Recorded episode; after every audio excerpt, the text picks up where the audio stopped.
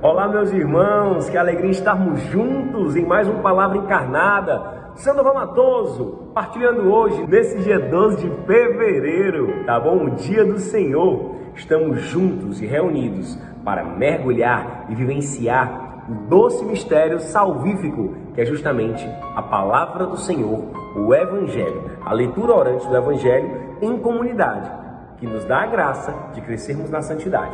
Então, que alegria ter você neste domingo, neste dia do Senhor, nesse dia que Ele fez para nós, para que possamos encontrar o seu amor e permanecermos nesse amor.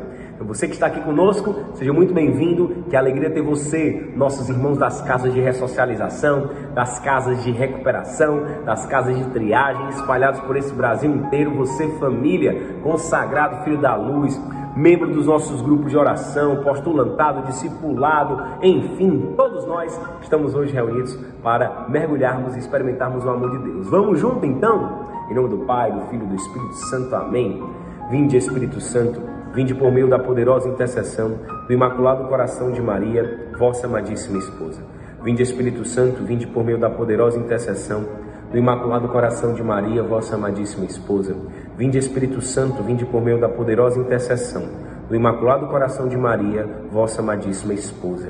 O Evangelho de hoje, meus irmãos, não sei qual horário que você está escutando aí, mas esse Evangelho que nós vamos saborear na Santa Missa está lá no capítulo 5 do livro de Mateus, versículos 17 ao 37. Senta que lá vem história.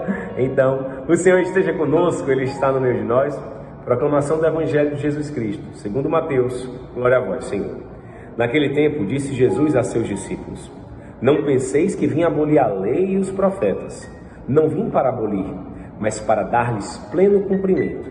Em verdade eu vos digo: antes que o céu e a terra deixem de existir, nem uma só letra ou vírgula serão tiradas da lei, sem que tudo se cumpra. Portanto, quem desobedecer a um só destes mandamentos, por menor que seja, e ensinar os outros a fazerem o mesmo, será considerado o menor no reino dos céus. Porém, quem os praticar e ensinar será considerado grande no reino dos céus. Porém, eu vos digo: se a vossa justiça não for maior que a justiça dos mestres da lei e dos fariseus, vós não entrareis no reino dos céus. Vós ouvistes o que foi dito aos antigos: Não matarás. Quem matar será condenado pelo tribunal. Eu, porém, vos digo: todo aquele que se encoleriza com seu irmão será réu em juízo. Quem disser ao seu irmão patife será condenado pelo tribunal. Quem chamar o irmão de tolo será condenado ao fogo do inferno. Portanto, quando tu estiveres levando a tua oferta para o altar e ali te lembrares que teu irmão tem alguma coisa contra ti, deixa a tua oferta ali diante do altar e vai primeiro reconciliar-te com teu irmão. Só então vai apresentar a tua oferta. Procura reconciliar-te com teu adversário, enquanto caminha contigo para o tribunal. Senão o adversário te entregará ao juiz, o juiz te entregará ao oficial de justiça e tu serás jogado na prisão. Em verdade eu te digo, dali não sairás enquanto não pagares o último centavo. Ouvistes o que foi dito: não cometerás adultério. Eu, porém, vos digo: Todo aquele que olhar para uma mulher com desejo de possuí-la, já cometeu adultério com ela no seu coração. Se o teu olho direito é para ti ocasião de pecado, arranca-o e joga para longe de ti. De fato, é melhor perder um de teus membros do que todo o teu corpo ser jogado no inferno. Se a tua mão direita é para ti ocasião de pecado, corta e joga para longe de ti. De fato, é melhor perder um dos teus membros do que todo o teu corpo ir para o inferno. E foi dito também: aquele que se divorciar de sua mulher, dê-lhe uma certidão de divórcio. Eu, porém, vos digo: todo aquele que se divorcia de sua mulher, a não ser por motivo de união irregular, faz com que ela se torne adúltera, e quem se casa com mulher divorciada comete adultério. Vós ouvistes também o que foi dito aos antigos: não jurarás falso, mas cumprirás os teus juramentos feitos ao Senhor. Eu, porém, vos digo: não jureis de modo algum, nem pelo céu, porque é o trono de Deus, nem pela terra, porque é o suporte onde apoia os seus pés, nem por Jerusalém, porque é a cidade do grande rei.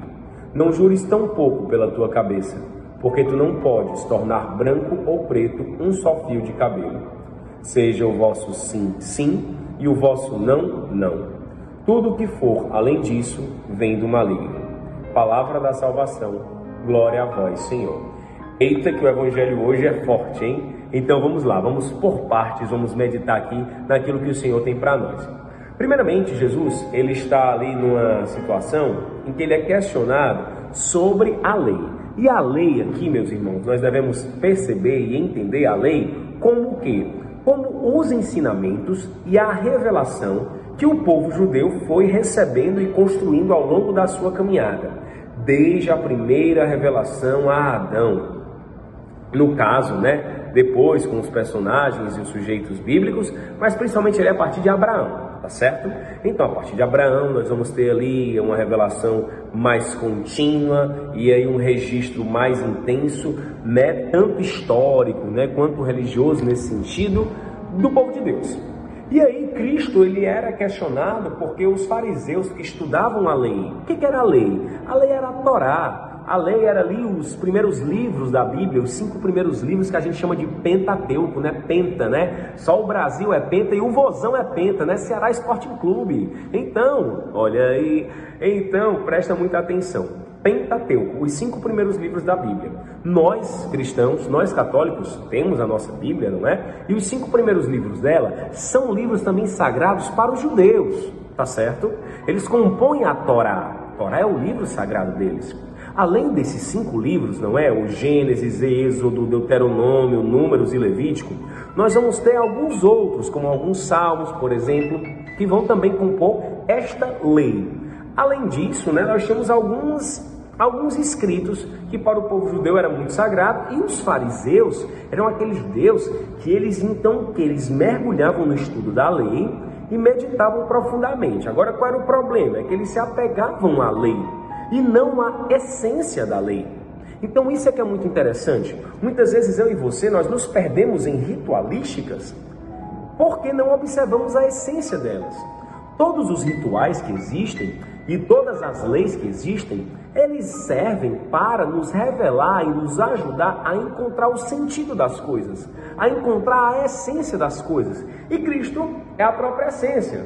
Entende? Então isso é muito interessante para a nossa caminhada, principalmente no início, né? Quando a gente fica ali, descobre as coisas, né? Vai estudando tal. E quantas vezes a lei, a doutrina e o credo, ele é usado para oprimir os outros. Ele é usado como fonte de julgamento. Ah, porque ó, agora eu sei e o outro não sabe está errado, ou o outro está fazendo errado, então eu que sei o que é o correto, na missa não sei o que, na oração do texto não sei o que, na vida dos santos não sei o que. Poxa, e aquilo que era para me levar para Deus, cara, aquilo que era para ser fonte de unidade, de caridade, se torna o quê? Um instrumento de Satanás, um instrumento de divisão. Aquilo, ao invés de me levar para o amor, aquilo me faz separar dos irmãos, me faz me encher de prepotência, orgulho e vaidade, porque eu sou doutor da igreja, meu Deus. Isso tudo é para que eu viva a humildade. Cristo era a própria essência.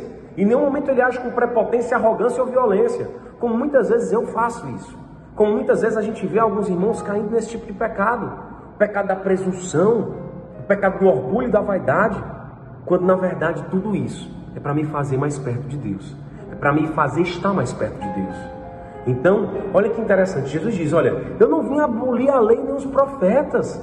Eu vim justamente dar o pleno cumprimento, porque Cristo é a essência. Então, quando nós vivenciamos a experiência com Jesus abandonado, quando nós vivenciamos a experiência com Cristo ressuscitado, quando nós vivemos a experiência com Cristo ali no altar, nos sacramentos, na Eucaristia, Cristo, Espírito Santo nas orações, no meio de nós, ali está a essência.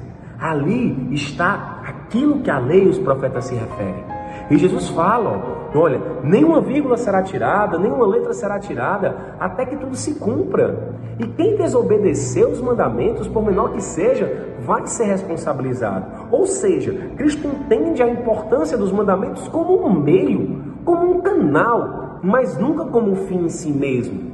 Até porque ele jamais teria sentido se fosse um fim em si mesmo.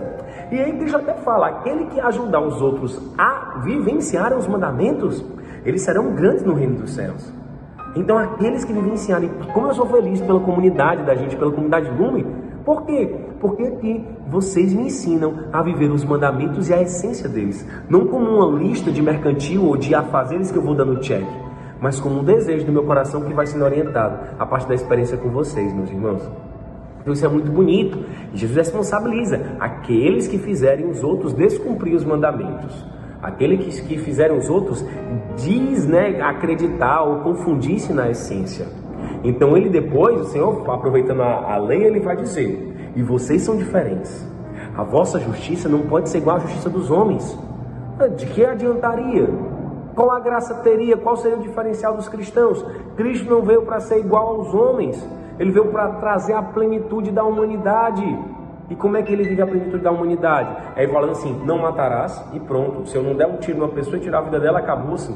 Não, nós somos cristãos e a gente pode matar muitas vezes com a língua. Como é que está a relação hoje na tua casa, com as pessoas mais próximas a ti, com aquelas pessoas que você tem dificuldade e que você vai na fofoca matando aos poucos? Isso para nós é uma exortação, meu irmão. Fujamos disso. Depois Cristo ele vai dizer, né?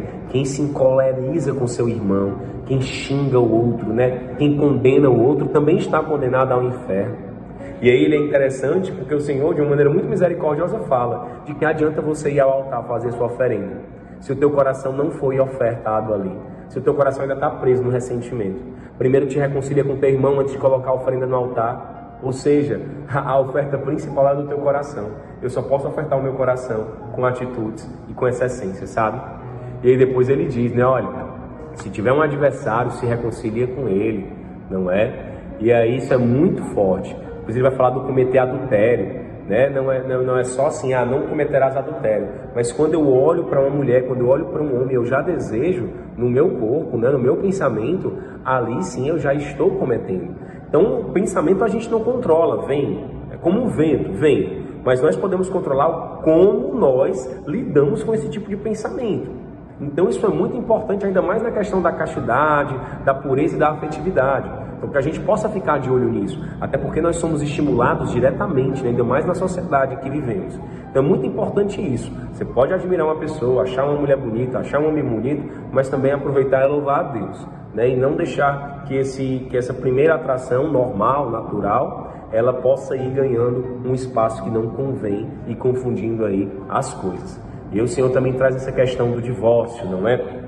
Então, já é um assunto também bem mais polêmico, que também tem algumas questões de aprofundamento e que aí a gente aborda também nos nossos grupos. Mas o sentido aqui é justamente isso, não é? A ideia de você separar, você né, é, é, não, não fazer dar certo, essa ideia aqui, né, que ele vai trabalhar também, não ficar só no é, é permitido divorciar. Mas que isso ele busca ir além, ele busca ir além da lei e perguntar, né, o que que ocasiona esse fim? Como é que é o papel da mulher dessa situação? Tá certo? E por fim ele fala do, julga, do juramento, né? Que não necessita você jurar, não é preciso jurar, porque a nossa palavra deve bastar. Portanto, o nosso sim deve ser sim e o não deve ser não. Senhor, me ajuda, como é difícil isso, oh, meu Deus, eu digo tanto sim, não faço. Quase eu digo tanto não e acabo depois fazendo, não é? Tudo que for além disso vem do maligno. E nós fomos criados para o amor e para o bem.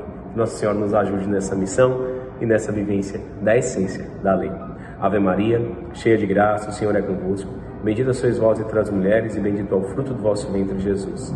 Santa Maria, Mãe de Deus, rogai por nós, pecadores, agora e na hora de nossa morte. Amém. Que a lei e o conhecimento seja para libertar, para unir e para propagar o amor, e jamais para oprimir, para dominar ou para ferir alguém. Estamos reunidos no do Pai, do Filho e do Espírito Santo. Amém. O amor é nossa meta, Cristo é nossa luz. Estamos juntos.